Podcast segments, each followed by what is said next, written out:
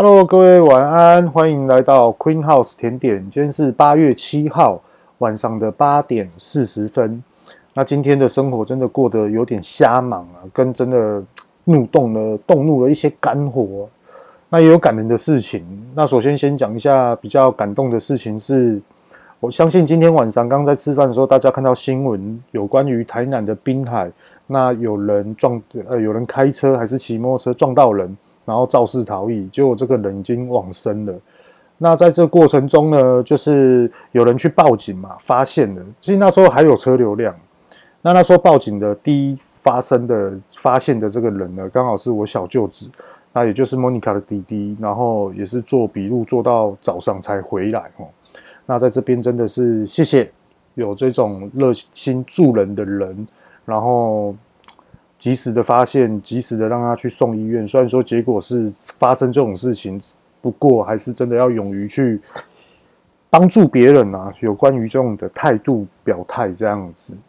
那现在呢，就来跟大家讲一下今天全部所有发生的事情。早上跟莫妮卡一起去台南的国菜市场，去采买一些新鲜的水果，要来做一些甜点的装饰。结果车子一开出来，就被一台骑很快的摩托车撞上去。后来我就下车，我就直接录影录音，然后就开始说：“你刚刚骑多快？”然后现在这里是停车场。那个年轻人呢就说：“对不起，对不起，我没事，我没事，我不小心撞到你，你的车有没有怎么样。”就。他整个身体都在流血哦，手啊、脚啊、腰啊，然后因为我开的是货车，他就直接从我的车的那个角落就直接撞下去。幸好我的车没怎样哎，可是我的车本身看起来就旧旧的，在货车，所以说我是觉得说还无所谓，因为这板就很旧了，啊，你撞到也只是一条刮伤，对我来说没有差。可是他骑的摩托车是新的那一款，什么很厉害的雅马哈的机车。我相信应该是这几天才牵的车，然后又加上他全身流血，那边跟我讲我没事，我没事，对不起，对不起，呃呃，然后一直说对不起啊，你不要报警，我现在要去送水果，对不起啊，对不起，我把我电话留给你，然后就讲了他全部所有的就是姓名啊、贵姓啊，我就跟他说，你确定哦？好，OK。如果说真的大家互告肇事逃逸的话，我们再，我就拿这影片举证喽。好，我现在就来讲一下有关于今天发生非常不愉快的事情。那我自己认为呢，是我觉得这件事情是已经不尊重他们自己的职场的专业性跟职场的领域，还有有关于公司品医院的品牌。这间可是一间在台南市蛮有名的一间的大型医院，它不是一般的诊所。那我现在就来跟大家讲一下我发生了什么事情呢？那也希望大家听到我这样子讲解。可以吸收到，而且可以呼吁大家，一般我们在生活中的小细节，也许因为是习惯，也许因为我们认为是惯性的做法，信任的这个的系统，全部所有的作业系统，所以说我们都忽略非常多的小细节。那其实有时候我们要非常的警惕自己，就例如现在出去，我们就是要戴上口罩了。OK。先讲一下发生事情的原因、经过、结果，到最后我的想法。那原因呢，是因为因为弟弟他才刚出生，现在还不到一个半月。那因为他刚由母奶换成一般的奶粉，所以说呢，他现在可能肚子还不习惯，常常的去拉肚子。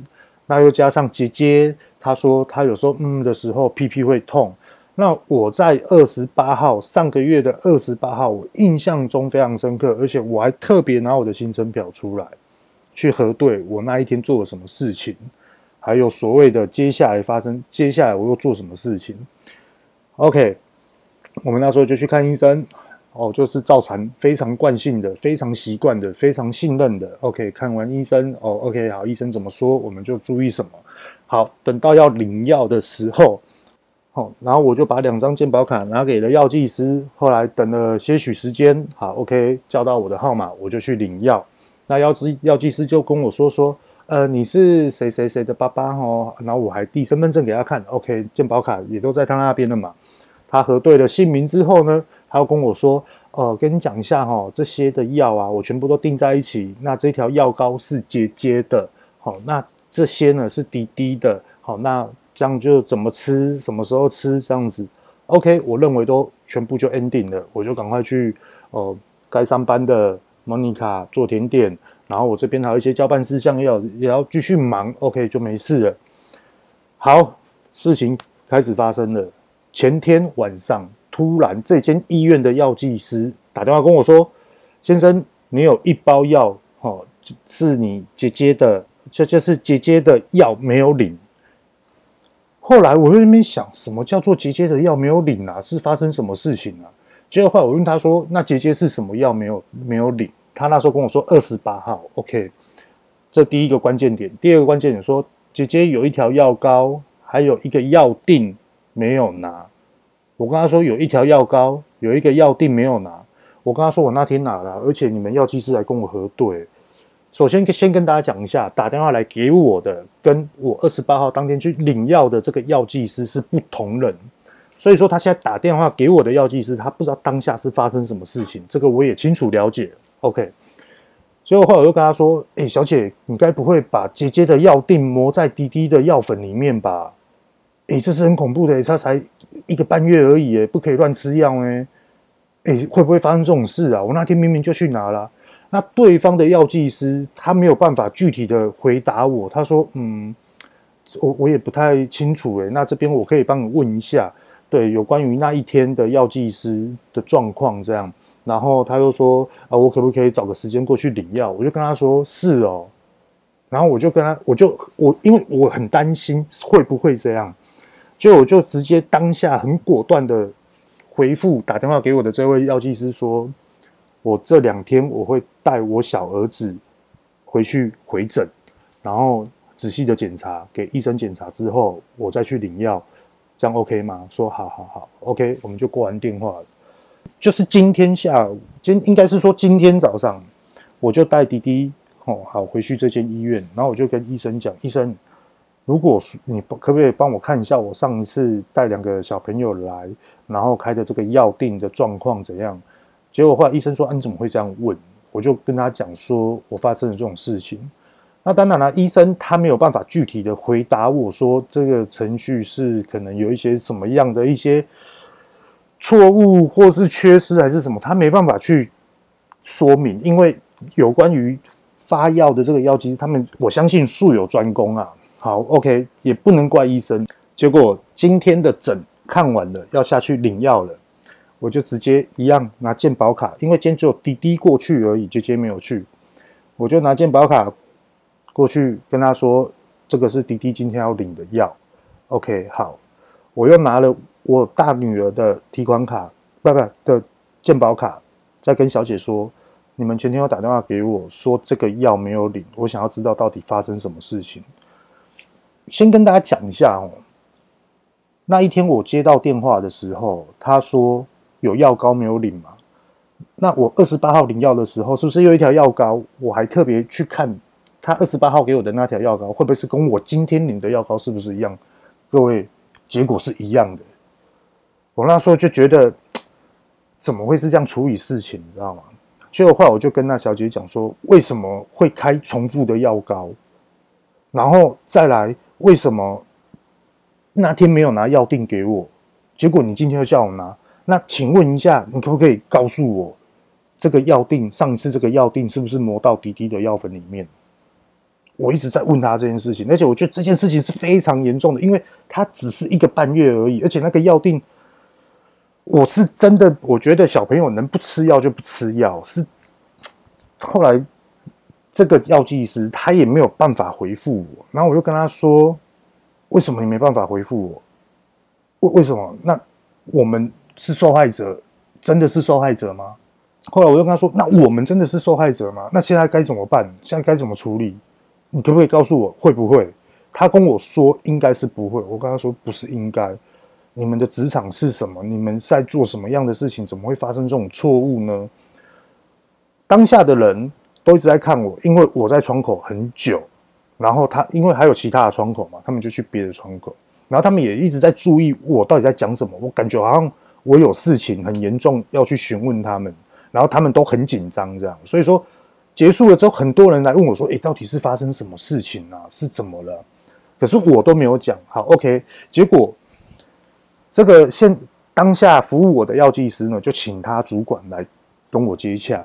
OK，主管来，然后我看到主管她是孕妇，所以说我也不会想要刻意刁难，而且我根本就没有去想要刁难别人，因为很多事情都要为了对方的立场而去设想，而大家而去讨论一个互惠的方式，讨论出一个结果，这是我一直在思考的这种方向。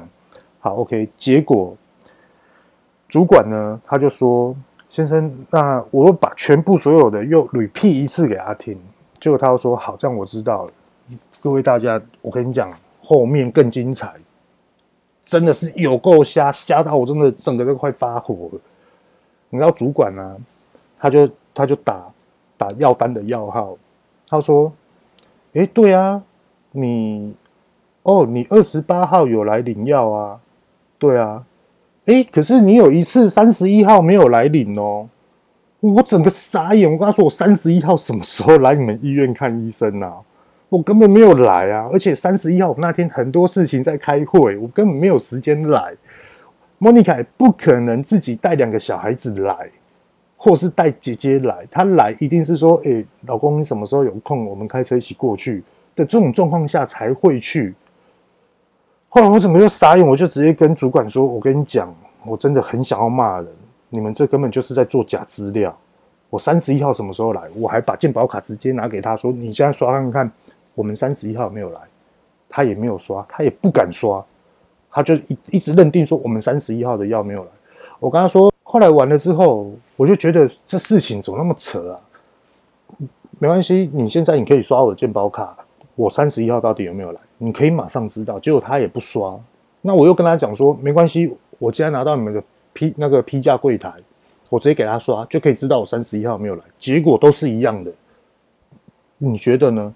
后来他也不知道该怎么回复我。那因为这个过程的时间已经非常久了，后来我就跟这主管讲，就说：“Hello，我跟你讲哦，我没有要去申诉你们。”因为我发现这件事情是个人的因素问题，而不是你们团队事情，也不是因为这间的医院的这个品牌所延伸出来的问题，这一定是你们个人问题。所以说我不会去申诉你们。那我也只知道说，这个药到底有没有磨到我儿子的药粉里面，他也没有办法回复出来。结果他就跟我，然后我也跟他讲。我跟他说，我的时间非常宝贵，我等一下还有事情要忙。然后这主管也是蛮有意思的，他说：“黄先生，我一定要把它查明清楚。那我会打电话给你，说好，OK，好咯。完了之后，我下午他就打电话来给我。你知道那时候我是真的，整个就是很傻眼啊，真的是。”有有点那种失去信心了，那个不是失去耐心，那个是失去完整个就是已经崩盘的那种信心。他跟我说：“哎，王先生你好，嘿，你说。”然后他又说：“王先生，你确实哈，哎，三十一号跟二十八号有来哦，我没有看到你就是没有领到药这样。”我跟他说：“你确定我三十一号有去？”然后后来他说：“哦，不是，不是，不是，是二十八号你没有领到药。”然后后来我跟他讲说，那三十一号呢？那你们三十一号有来啊？你们有领到药啊？